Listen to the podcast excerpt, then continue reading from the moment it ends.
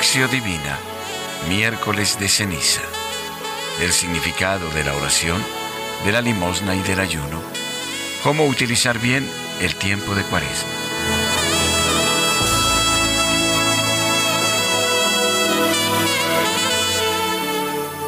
Oración inicial. Señor Jesús, envía tu Espíritu para que Él nos ayude a leer la Biblia en el mismo modo con el cual tú la has leído a los discípulos en el camino de Maús. Con la luz de la palabra escrita en la Biblia, tú les ayudaste a descubrir la presencia de Dios en los acontecimientos dolorosos de tu condena y muerte. Así, la cruz, que parecía ser el final de toda esperanza, apareció para ellos como fuente de vida y resurrección. Crea en nosotros el silencio para escuchar tu voz en la creación y en la escritura, en los acontecimientos y en las personas, sobre todo en los pobres y en los que sufren. Tu palabra nos oriente a fin de que también nosotros, como los discípulos de Maús, podamos experimentar la fuerza de tu resurrección y testimoniar a los otros que tú estás vivo en medio de nosotros como fuente de fraternidad, de justicia y de paz. Te lo pedimos a ti, Jesús, Hijo de María, que nos has revelado al Padre y enviado tu Espíritu. Amén.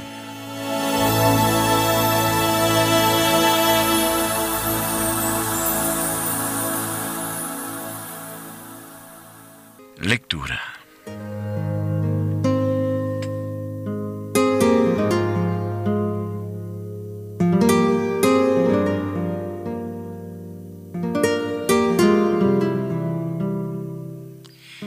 El Evangelio de este miércoles de ceniza está tomado del Sermón de la Montaña y quiere ofrecernos una ayuda para hacernos entender cómo practicar las tres obras de piedad, oración, limosna y ayuno, y cómo utilizar bien el tiempo de cuaresma. El modo de cumplir estas tres obras ha cambiado mucho a través de los siglos, según las culturas y costumbres de los pueblos y la salud de las personas. Hoy las personas más ancianas recuerdan el ayuno severo y obligatorio de 40 días durante toda la cuaresma. A pesar de los cambios en el modo de practicar las obras de piedad, queda la obligación humana y cristiana de compartir nuestros bienes con los pobres, de vivir en contacto con el Creador y de saber controlar nuestro ímpetu y nuestros deseos. Las palabras de Jesús que meditamos pueden hacer surgir en nosotros la creatividad necesaria para encontrar nuevas formas para vivir estas tres prácticas tan importantes en la vida cristiana.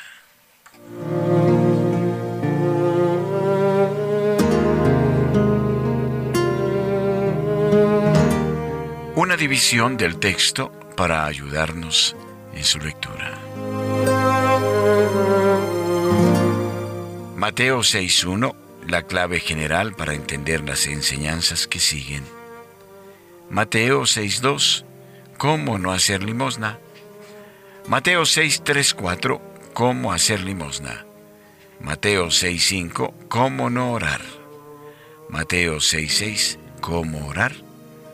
Mateo 6.16, ¿cómo no hacer ayuno? Mateo 6, 18, ¿cómo hacer ayuno?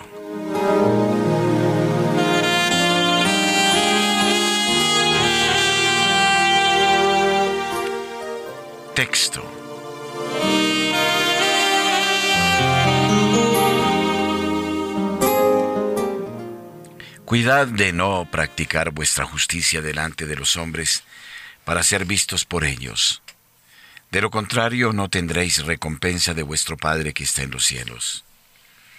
Por tanto, cuando hagas limosna, no lo vayas trompeteando por delante, como hacen los hipócritas en las sinagogas y por las calles, con el fin de ser honrados por los hombres.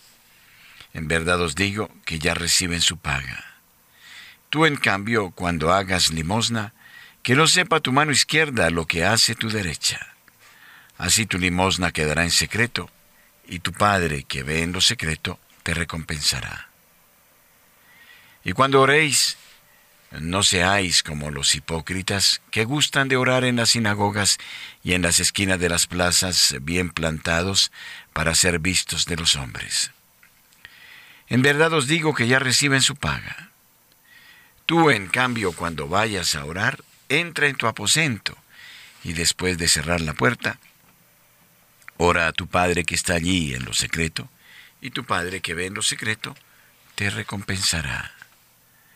Cuando ayunéis no pongáis cara triste, como los hipócritas que desfiguran su rostro, para que los hombres vean que ayunan. En verdad os digo que ya reciben su paga. Tú, en cambio, cuando ayunes, perfuma tu cabeza y lava tu rostro, para que tu ayuno sea visto no por los hombres, sino por tu Padre que está allí en lo secreto. Y tu Padre que ve en lo secreto, te recompensará.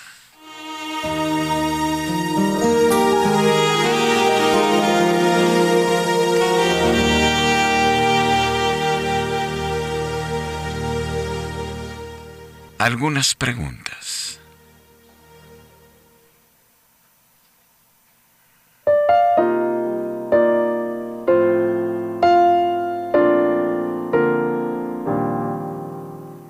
¿Cuál es el punto del texto que más te ha llamado la atención o que te ha gustado más?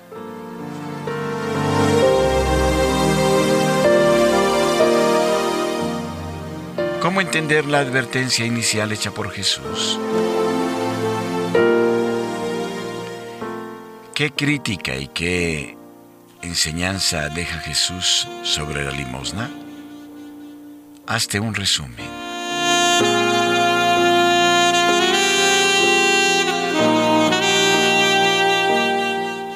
¿Qué critica y qué enseña Jesús sobre la oración? Piénsalo por un momento.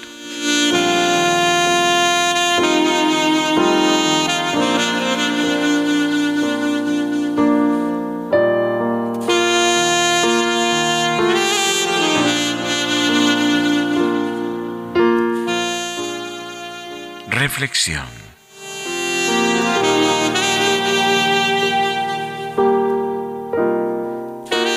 Jesús habla de tres cosas, la limosna, la oración y el ayuno. Eran las tres obras de piedad de los judíos. Jesús critica el hecho de que practican la piedad para ser vistos de los hombres. No permite que la práctica de la justicia y de la piedad se use como un medio de promoción social en la comunidad. En las palabras de Jesús aparece un nuevo tipo de relación con Dios que se abre para nosotros. Él dice, tu Padre que ve en lo secreto te recompensará. Vuestro Padre que conoce vuestras necesidades antes de que le pidáis cualquier cosa. Si perdonáis a los hombres sus faltas, también vuestro Padre Celestial os perdonará. Jesús nos ofrece un nuevo camino de acceso al corazón de Dios. La meditación de sus palabras referentes a las obras de piedad podrá ayudarnos a descubrir este nuevo camino. La clave general para entender la enseñanza que sigue, Jesús la dice, cuidad de no practicar vuestra justicia delante de los hombres para ser vistos por ellos, de lo contrario no tendréis recompensa de vuestro Padre que está en los cielos. La justicia de la que habla Jesús consiste en conseguir el lugar donde Dios nos quiere. El camino para llegar allí está expresado en la ley de Dios. Jesús avisa del hecho de que no se debe observar la ley para ser elogiados de los hombres.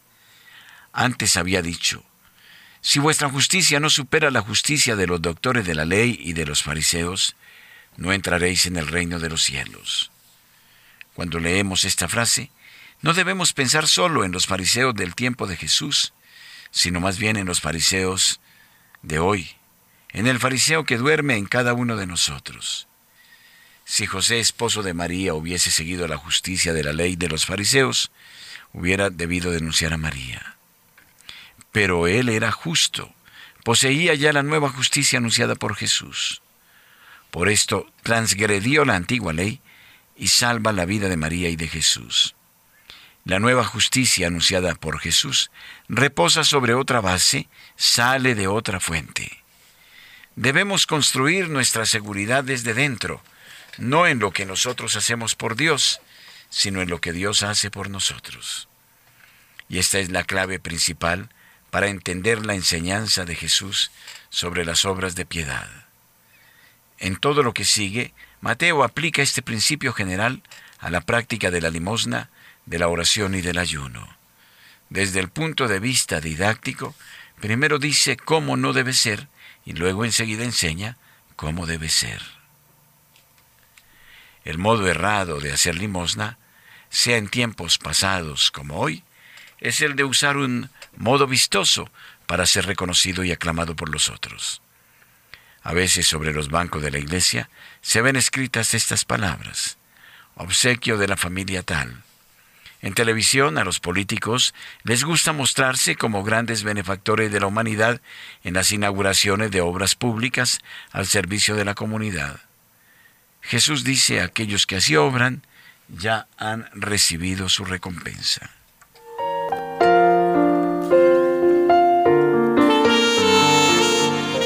¿Cómo hacer limosna? El modo correcto de hacer limosna es este, que tu mano izquierda no sepa lo que hace tu derecha. O sea, debo dar limosna de tal modo que ni yo tenga la sensación de estar haciendo una cosa buena, que merece una recompensa por parte de Dios y elogio por parte de los hombres.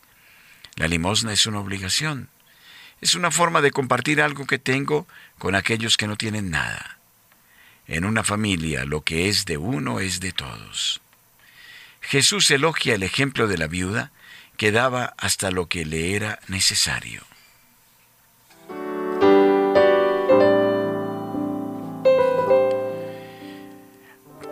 ¿Cómo orar? Para no dejarnos dudas, Jesús exagera sobre cómo orar.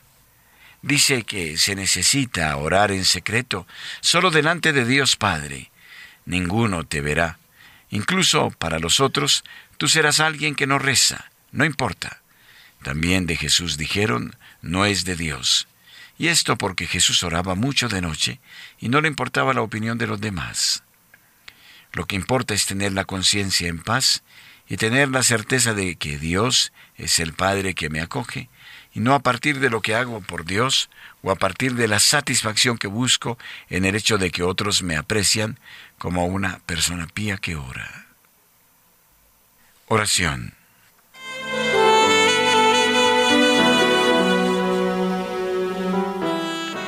Dichoso será el hombre que pone en Yahvé su confianza. Anunciar la gran justicia de Dios, yo esperaba impaciente a Yahvé, hacia mí se inclinó y escuchó mi clamor. Me sacó de la fosa fatal, del fango cenagoso, asentó mis pies sobre roca, afianzó mis pasos. Puso en mi boca un cántico nuevo, una alabanza a nuestro Dios. Muchos verán y temerán, y en Yahvé pondrán su confianza, y no se va con los rebeldes que andan tras los ídolos. Cuántas maravillas has hecho, Yahvé, Dios mío cuántos designios por nosotros. Nadie se te puede comparar. Quisiera publicarlos, pregonarlos, mas su número es incalculable. Señor Jesús, te damos gracias por tu palabra, que nos ha hecho ver mejor la voluntad del Padre. Haz que tu Espíritu ilumine nuestras acciones y nos comunique la fuerza para seguir lo que tu palabra nos ha hecho ver haz que nosotros, como María, tu Madre, podamos no solo escuchar, sino también poner en práctica la palabra. Tú que vives y reinas por los siglos de los siglos. Amén.